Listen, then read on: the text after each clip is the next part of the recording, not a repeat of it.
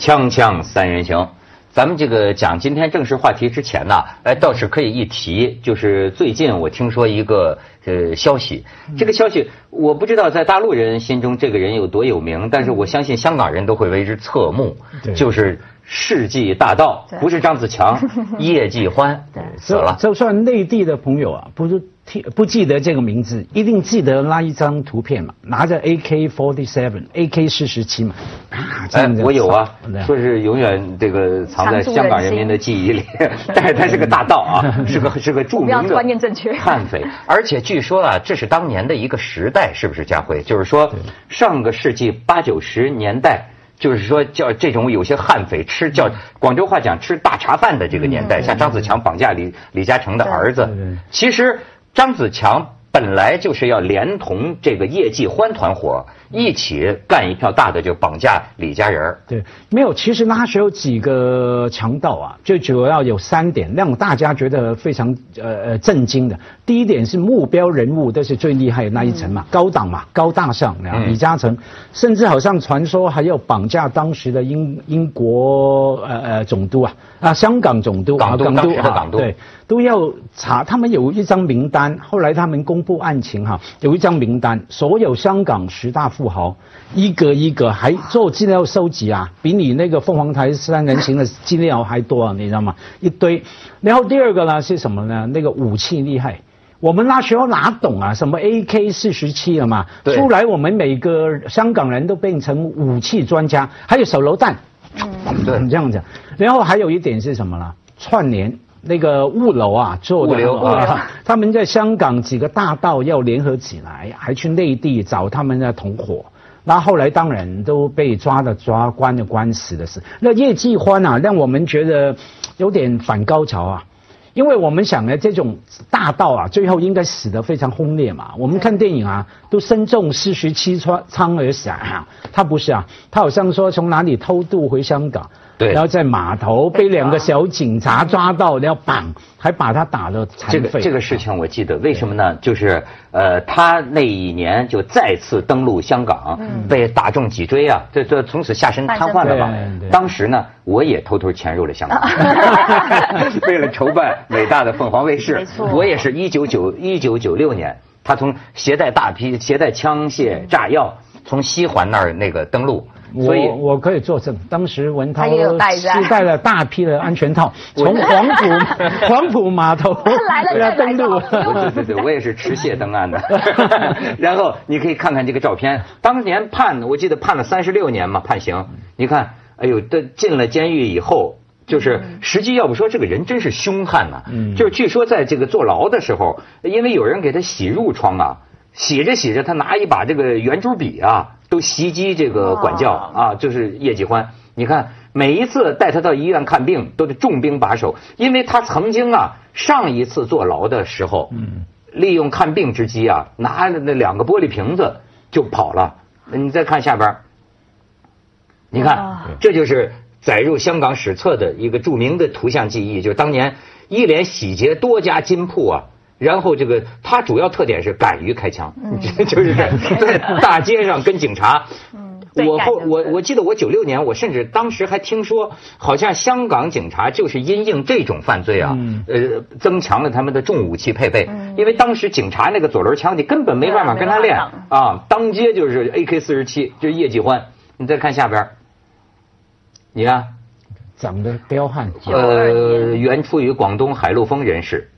叶叶叶叶叶继欢啊，有时候啊，可以说死是死于癌症了，死是就就前些日子呃死的啊。有人说是命啊，因为一些懂得算命的朋友说，你看他跟那个照片长的样子啊，眉毛好像刀一样，那眼睛鼻子。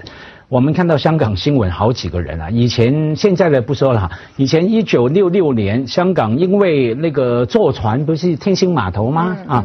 坐船嘛，那个票价涨了五毛钱，五毛钱啊，不是五毛啊，五分钱，五分钱在当时没有很多，也没有打很小哈，影响民生嘛。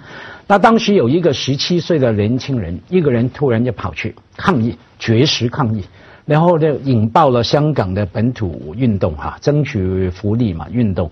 那那个人呢就跟叶继欢讲的一模一样的。后来香港新闻你看到都讲一模一样。有人说从命相学来说呢，长这种样子，你生命里面注定要做一件轰轰烈烈的事情，可能是好，可能是坏。嗯，你看家辉现在对这个有研究。最近家辉帮我一个忙，你知道吗？呃，但是因为他帮的这个忙呢，解释了我原来的一个疑惑，就是我最近就是我在香港的房子里啊，我觉得就是诸事不顺，特别这他就有就就人也爱发脾气，对吧？所以呢，后来因为我听说呢。连贝聿铭老爷子这样的人来到香港设计中银大厦，都不得不从民意，就是可要看看看风水，顾虑一下这个风水。所以呢，我也产生这种犹豫，我就找家辉，我说：“哎，你给介绍个那个什么风水先生啊什么的。”家辉就介绍，虽然我也没有找啊，但是呢，我就按照你给的那个，我就看他的资料，我我我发现意外帮我解答了一个什么问题呢？你记得前两年？出过那么一个事儿，大家都觉得这是对风水师的一个打脸，是吧？就是说呢，香港有个风水师帮着人家看坟，结果呢坟就塌了，把他给压死了。对，没事，也风水佬自己看坟，怎么看着看着看就 就挂了，就把自己给看挂了。哎，你那天给我那个风水师那个网站，我就发现它里边专门对此有一个论述，就是说啊，这个风水师啊，你他他给你这个看呢。那是冒着生命危险的，对，就是说，因为呢，所这种天机不可测呀，他给你看的时候，所有基本上你可以这么理解，就是那些负能量、那些灾变、那些很多阴气啊，实际上都上了他的身，所以很多风水师啊，实际上他也是雷锋啊，虽然说收你点钱，毒啊，对，呃，就是说他们得做很多法，才能这个攘除自己身上沾染的这些不好的能量。所以我觉得这是不是一个解释？就是风水师会看坟的时候被 人压死了。这个能量太强。对啊，文涛后来还是没找，害我花了好多时间跟那个人串供。我说要多收多少钱？我跟你讲，哎，我告诉你啊，名主持啊，很有钱啊，我们坑他一笔，收个五六千万不成问题的。下次我真找他去我们那个烂尾楼去看看。哎，但是你知道，就是不光香港人信这个风水。我现在觉得，和尚看风水，我我现在考考你们这个生活常识，和尚街上碰见和尚给你看相看风水，嗯，靠谱不靠谱？不靠谱啊！呃，能不能相信他是和尚？不能相信。你这还有这个警惕性了。对。对，因为最近呢，我给你看，就是日本啊抓了一个中国和尚。为什么日本抓一个中国和尚不容易呢？就是说。这是根据日本媒体的报道，这是日本首次公开逮捕中国假和尚，所以日本人忍了很久。你 可以看看这个，就就这哥们儿啊，一名中国籍男子以观光名义入境日本，假扮僧侣在东京都内骗外国游客，遭日本警方逮捕。就是他五十四岁啊，他就是在这个上野秋叶原呐。呃，卖这个用极低的这个佛珠啊，什么吉祥符啊，对十名外国游客行骗，对吧？哎，然后呢？但是我觉得日本真是小题大做，说得手金额两万日元，日元人民币一千二。我们再看看。啊，就是这这个，你看他卖他卖的这些东西。哦。啊，呃，你再看。佛像啊、佛珠啊那些的，对对？就是因为他是向外国游呃外外外国旅客，你看这是，就是这就在在在日本街头，他是向外国旅客展示寺院照片，派发英语传单，声称呢要重修重修这个寺庙。你看，你看这也是啊，日本的这个这个街头，所以呢，日本警方现在怀疑他们是个有网一个一个犯罪涉嫌犯罪的网络，这个网络的大本营呢在中国南方。嗯，遥控是吧？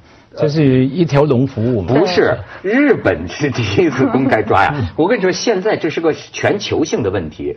纽约、悉尼、什么新西兰，还欧洲多个地方，现在都发现就是中国假和尚。没有，他你这他的案的重点是什么？因为到底是因为他假扮欺骗，还是因为他？跟因为他入境拿旅游签证是不能赚钱的，不管你真和尚假和尚，对，两个都。因为假如就算你是一个真和尚，按法规来说，我在路上筹款卖东西一样抓，不管你真假。哪怕是真和尚，你也是非法劳工。对，没错，非法非法打打工。不是，但是你真和尚化缘，你能不能理解成那是他的工作？没有啊，你那他得到的捐献，你能不能理解成是他的工资呢？哎，文涛老兄，所谓化缘啊，你从佛学的角度来看，你无法证明啊。我可以真的是在化缘啊。比方说，你说我不是和尚，当然你出家有真有生碟嘛，在某个庙证明你出家哈。可是我自己剃了头，穿袈裟，我可以穿啊。然后呢，哎，我可能你不排除我拿了那个钱，我真的明天就去捐给那个庙，很难讲。甚至你倒过来说，哎。我是那个真的是得道高僧，我来街头呃引导你，哎，长阿含经、中阿含经什么经好多啊。里面都有这种故事嘛，对不对？哎，然后呃变身为成为什么？然后后来引导你，有时候变身为妓女，有时候变身为僧人，有时候变身为道士。你就喜欢变身为僧人？对。但是我觉得化缘的意思是说，他比如说他是不求你什么，他们有一个利益交换。你看他是拿东西去换，说不好意思，一个佛像来个两百万，或者是来一个这个佛珠来个多少钱，他是在卖东西给你。可是我们一般的化缘是这个随喜，就说你。愿意给他多少钱是我自己心甘情愿给你，那我也不求说你要，他这个没有对价关系的。就算你给我一个苹果，他也是一个，他也是给我的，是就是给我的捐给我的一个缘分啊。他对他对当做赠赠品来给你啊。哎，但是你知道，我都不知道。你像台湾真是佛山处处了，是吧？对。但是你知道这个大陆不太一样。呃，这个上海玉佛寺的一个一个一个一个法师啊，他列出来呃九个九点。呃，觉醒法师，你看觉醒法师是觉醒了，他就是按照他说的这个，就咱们以后在中国大陆，你碰到的这个和尚，我跟你说，要钱的都是假和尚，嗯，算命的都是假和尚，因为这都是根据这个佛教纪委，佛教没有纪委，佛教 就是说宗教事务条例啊。凡正式出家的僧尼，都应该有中国佛协九四年统一印制编号、省佛协颁发的正式戒牒。当然，问题这戒牒假的也很多。对啊，我怎么知道他的戒牒是真还是假？然后呢，你看他主要是呃这个上海佛教协会会长嘛，觉醒法师说啊，按照中国国情，佛教没有托钵乞食的习惯，而且也不是中国僧人的日常生活习惯。如果发现有人跟你要饭，最多你可以施舍他一个饭。嗯，但是钱不可以，不就就是假的啊？然后呢，这个呃，僧人托钵是不会涉及商业交易的，比如说卖这个呃护身卡呃，然后呢，这个出就就是像乞丐一样，在路旁放一个念佛经呃念佛机之类的，坐等行人往他的钵里扔钱。出家人乃人天师表，此等乞丐行为肯定不会发生在真正 出家人的身上。然后这个包括这些卖东西的一些僧嗯僧假僧人冒充寺院派出来化缘建庙的，按照目前的相关法律法规，不允许的个人在公共场所募集资金。现在的寺院也不会委派某一个僧人外出化缘盖庙，是吧？觉醒法师说：“你们该觉醒了。” 锵锵三人行，广告之后见。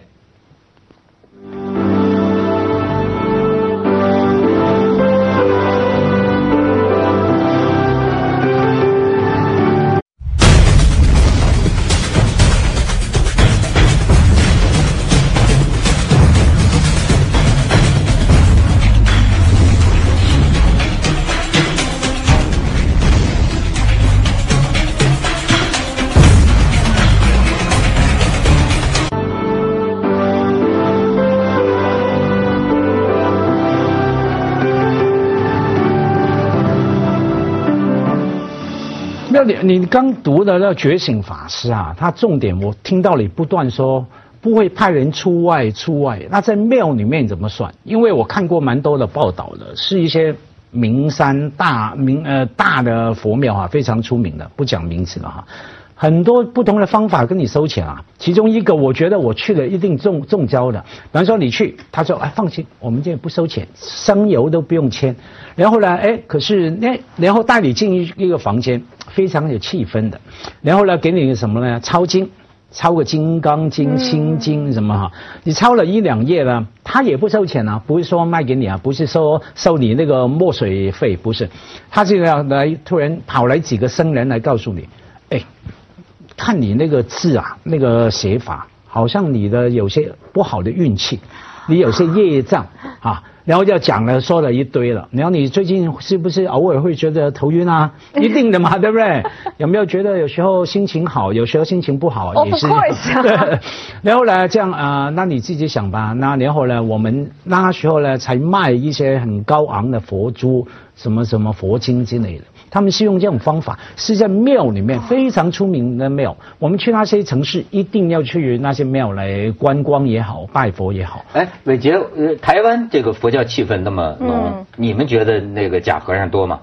台湾的假和尚真的还好，因为大家都大概知道说，比如说你说要去捐或什么的，台湾的庙宇已经非常的那个职业化了。比如说我们说好，比如说你要去点灯好了，点光明灯嘛，就直接去柜台付钱，写好名字，专八字，连连僧人都不会跟你接触，它是一个系统化的一个经营，还会有发票、收据什么的一些。哎，他街上会不会有和尚很少拦住你传教啊，或者说是什么的呢？不会不会，在在在在在台湾真的很少。反倒是在香港很容易遇到，就是了。你这个对对，那个我也注意到，有的我们河北口音的和尚也出现在了尖沙咀。对啊，就是 好国际化我我跟你说，像就是玉，我刚才讲这个玉佛寺，最近还有一个，有个上海阿姨就在这个玉和寺、玉佛寺附近，也给骗的，就是骗了九千多块钱。然后你看他的招是什么？哎，所以他就真是利用你这个。迷信呐，这个大妈呢自己还分辨，就是有一个女的拉着她，哎呀，大妈，你这个气色呀，好像有点问题啊，印堂发黑之类的，赶快找几个和尚给你念经吧，啊。迁到一个小屋里，里边仨和尚，然后这大妈还听呢。大妈，上海大妈也挺精的，是吧？她她就觉得呢，她愿意给那个比较年轻的那个和尚多一点钱。那俩和尚，她怀疑，呃，是不是真的？她有点怀疑，因为呢，她觉得那个年轻的和尚好像能背过几句，什么观自在菩萨行深般若，是吧？哎，然后最后就是说说不行，三个和尚都得给，一个人给三千，总共给九千。天哪！然后大妈说。我身上就带了两百块钱，怎么办？然后那个女的就说啊，说没关系，我先帮你垫上。哎，我先帮你垫上，大妈怎么会乖乖的就回了家又把钱来填上呢？这里边关键的科目在这儿，就是这女的，啪。拔了大妈三根花白的头发，就说你三条命在我这个地方。哇！你如果这九千块钱不送来，你的全家完了。这这大妈，这这这上海阿姨真的拿九千块钱送来，现在也给抓了。这肯定的啊，那应该是他拿了之后第一件事，先转头过去先报警，直接把他们整个全部都带走了。下次大妈要记得，不要随第一不要被随便被拔头发，第二 警察局都很近的，赶快去报警才对。尖沙咀很多，我记得。对啊，尖沙咀好多。我是我是不太我是有偏心的，我不太想批评，因为有一次我在尖沙咀啊，就是出现一个和尚，我听不出是不是河北石家庄口音的，反正和尚碰到我干嘛了？冲过来。哎，家辉博士，我是三人行的粉丝，我正要感谢他嘛。啊，阿弥陀佛！他伸手来跟我握，我又不晓得要握不要握，那跟他握了。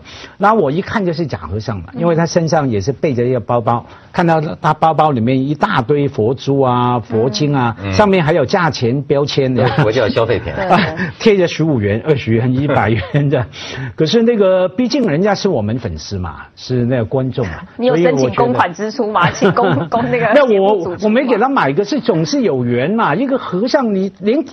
真和尚是我们粉丝，我不惊讶；连假和尚也是我们粉丝，我对 有有水平。嗯，那我觉得说，所以我是不好不好说话啊，不好说话。那你有跟他合照吗？他我没有啊，我我还想说，如果你跟他合照，那你小心，他下次就会说，你看我真是高僧圣人，你看连马老师都帮我这个帮我加持过，跟我合照了，高僧大德。你说就是呃，中国像西方啊，他经历了一个。呃，就最早的原始的时候，基本上都是万物有神，万物有灵，这个叫泛神论，对吧？哎，然后呢，呃，西方到后来就变变变成这个一神教了嘛，啊，好像一神教意味着宗教的另一个发展阶段。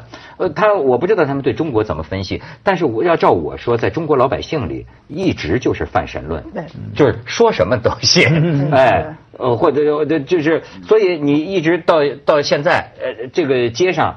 大行其道，而且那种很多民间信仰。你最近你看见一个微博，有一个人写文章，哎，传的挺广，就是叫什么采生折歌。这样的一种现象，它也是在破除一种很恐怖的传言。对比方说，我们一般就是说，这个到这个这个乞丐集团。把别人家的小孩儿嗯给弄弄出来然后呢，把这个胳膊给他打折，然后呢，你看咱们经常听那种故事，就是我在大街上，有的人啊，手往我脸前一一一挥，我当时就没有知觉了，醒过来的时候，我躺在一缸冰水里，被肾都没了。然后有个纸条说赶快打急救电话，肾什么给割走了。最近有篇文章出来说，这都是胡说八道，这是从晚清的时候就有这种传说，叫叫魂，就是实际上你没有想想，对于一个一个乞丐集团来说，他把你截肢了，对吧？他能让你活下来，怎么护理你对吧？这还不如直接弄一妇女卖了，还还还能值钱。对，这种不仅是晚清中国了，研究那个民俗学的告诉我们，全世界一样，好好玩的。全世界所有的地方，所有的社区的流那种那个传说啊，几乎整个结构一模一样的。歌圣或者陌生人，一个陌生人来到村里面，突然呢搞乱了，把小孩带走了。或者说呃一些老人，你看到了被里面被标签为不好的人呢，一定是主要是陌生人呐、老人呐、然后呃还有什么？还有女人呐、总有个女女还有。去旅游的时候心情太好，然后完全忽略，就是警觉心太低了。我记得我以前有一次去伦敦的时候，然后就走到要往那个国会大厦那个大桥上，哇，天气很好，就是风景之美。然后我就边走边走，就有一个阿姨，是一个外国人，外国人就跑来就说啊，这个漂亮的小姐姐在讲的花，就是天花乱坠。她说你可不可以就是一块钱，然后就给我一朵花，是那种棉纸做的红色的花，很烂的一朵花。她说可以一块钱，雪绒花就就是一个烂东西。然后她就说啊，这个小孩就是小孩子的义卖啊，或者什么东西的，可不可以花一块钱？我心想一块钱也还好嘛，就是你当下真的没有想。然后我就打开包只有二十磅。结果我就说啊，可是我只有二十八。他说没关系，他就把我钱拿走了。我说哎，不是，我想当下二十磅就 丰俭由人，对 锵锵三人行广告之后见。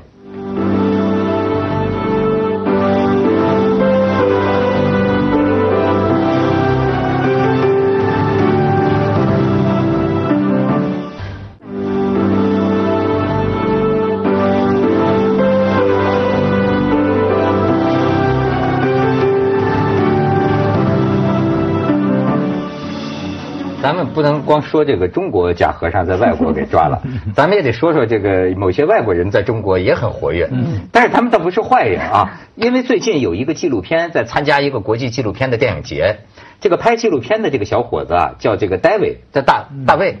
二零一二年的时候，这小伙子在成都遛弯儿的时候哈、突然有人这个呃有一个中国人呃有个一个说经纪人说请你参加这个演出，第二天那个房地产开盘，然后就是说那个说他我我只会吹点那个萨克斯啊，没没都没关系。